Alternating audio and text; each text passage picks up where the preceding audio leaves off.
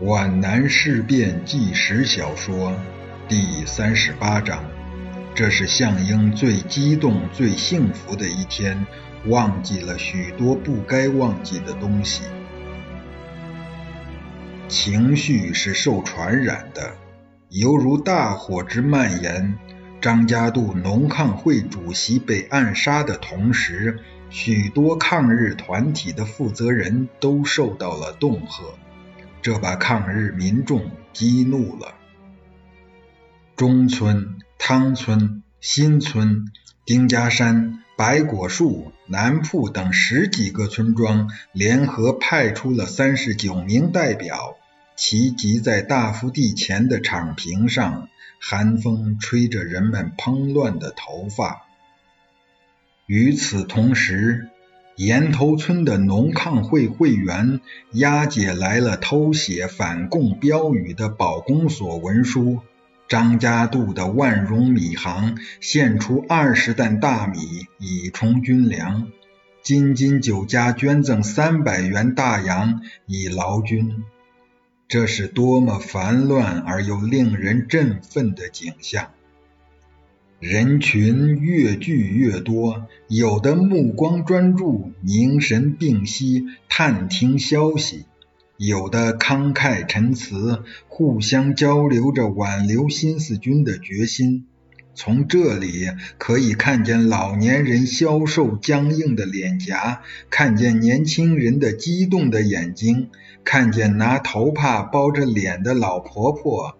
也有抱着吃奶婴儿、面容愁苦的妇女，两腮红润却一脸惶恐的姑娘，还有那些不知忧愁的儿童，在大人们中间钻来钻去。副军长来了！有人喊了一声，人们纷纷让开，让项英走到人们的中间。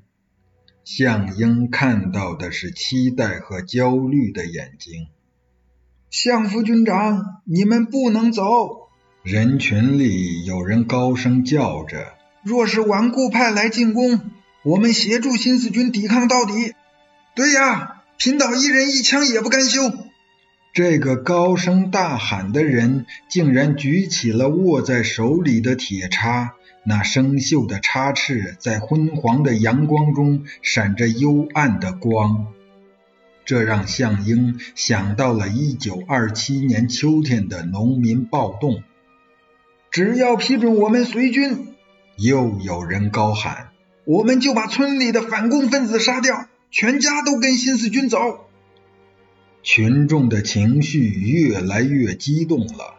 场坪上的人群像暴风骤起的树林，狂烈地骚动起来，漫过怒涛似的喧嚷。这种为悲愤情绪所激动起来的整体，像掀动着地壳迸发欲喷的熔岩。远在一九三四年秋，方志敏和荀怀洲的北上抗日先遣队到达皖南。有些保留下来的秘密农会的骨干分子，又在酝酿着原始的暴动。这种情绪像暗火似的在场坪上的人群中散播、燃烧。晚方也没有忽略这一点。在教导队驻地中村，竟然有一个穷苦的农抗会员，企图毒死年轻的妻子和两个活泼的孩子。理由是自己决心投军，不愿留下自己的老婆孩子遭皖军残害和蹂躏。有一部分皖南籍的战士互相交换着死守皖南、准备迎接任何进攻的决心，有的写了申请书，但是这种愤慨情绪被部队严格的纪律和对领导者的信赖抑制住了。项英来到群众中间，他的感情和群众是相通的。他的思想从来没有像今天这样傲翔于群众之上。他认为，群众对新四军的挽留就是对他的客观评价。这个评价是真实的，是崇高的。大福地前面打鼓场上的场面，是皖南群众感情的凝聚，是皖南局势的缩影。对新四军的一切信赖、留恋、拥戴，也都是给予他的荣誉。项英站在打鼓场边的石滚上，寒风停息下来，群众为了听清项英的声音，也互相告诫着，不再喧嚷。向英的声音是激动的、洪亮的、有力的。我完全理解皖南父老兄弟姐妹们的心情。三年来，我们同生死共患难，我们怎么能忍心分离？有人掩面哭泣。我们早已考虑到亲日投降派和坚决反共分子。会在新四军撤离之后来摧残团结抗战的民众。张家渡的暗杀，各村抗日团体负责人受到的威胁，都说明他们的倒行逆施。一阵骚动掠过人群，汇成一股嘈杂的旋风，仇恨、担忧、愤怒相混合的情绪控制着人们的心。我们跟新四军走。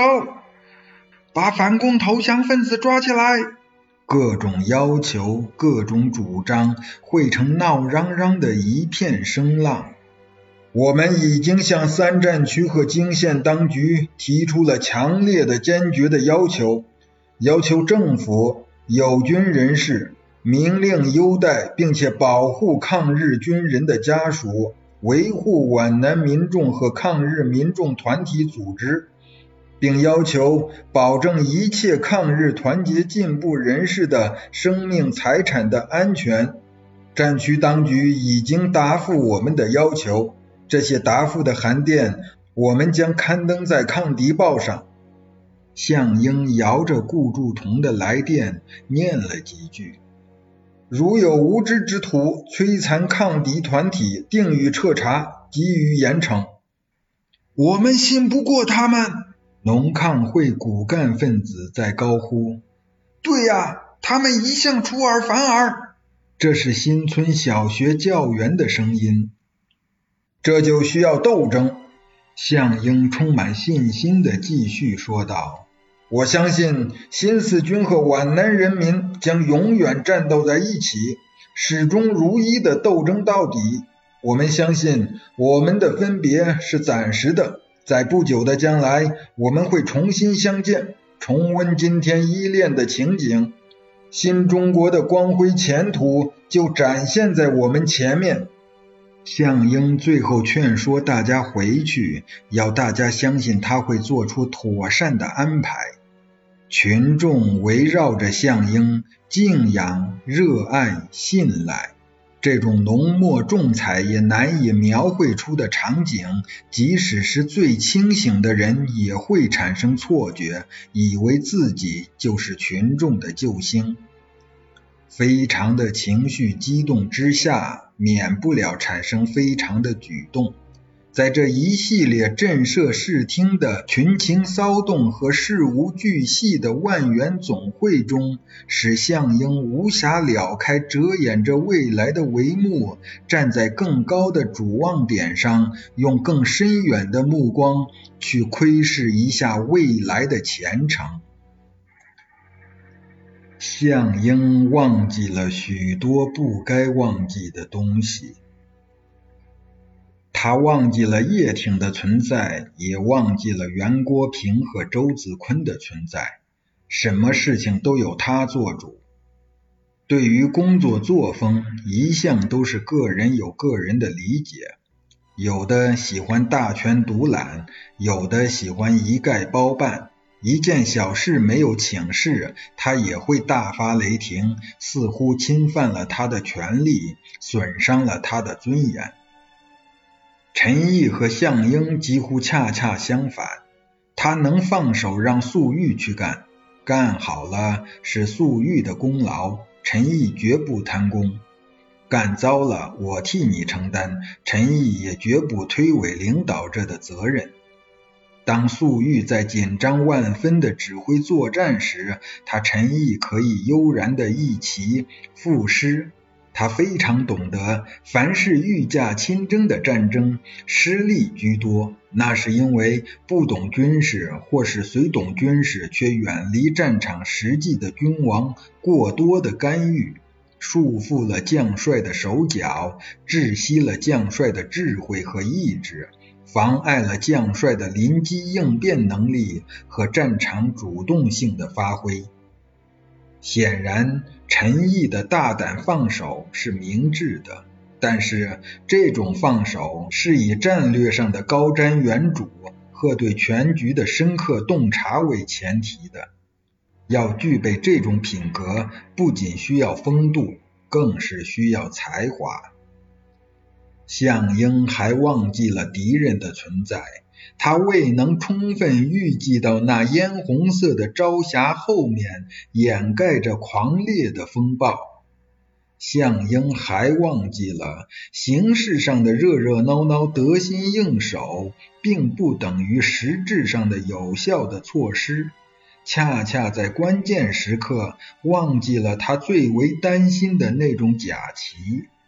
本来像告别社论那种文字的工作，他应该让袁国平、朱静我去干；像给地方干部批拨枪支，可以由周子坤做主。至于作战计划，应该全权委托给叶挺。他应该把目光投到更远的地方，投向各个部位的薄弱环节，及时指出有可能影响全局的某些不宜察觉的疏漏之处。项英还忘记了，他的指挥自如、任意调拨、随意安排，并不一定得当。那些指示之所以不折不扣地被执行，是由于他的权力，而不是由于他的智慧。这些决策能否经得住严酷现实的考验，还是一个未知数。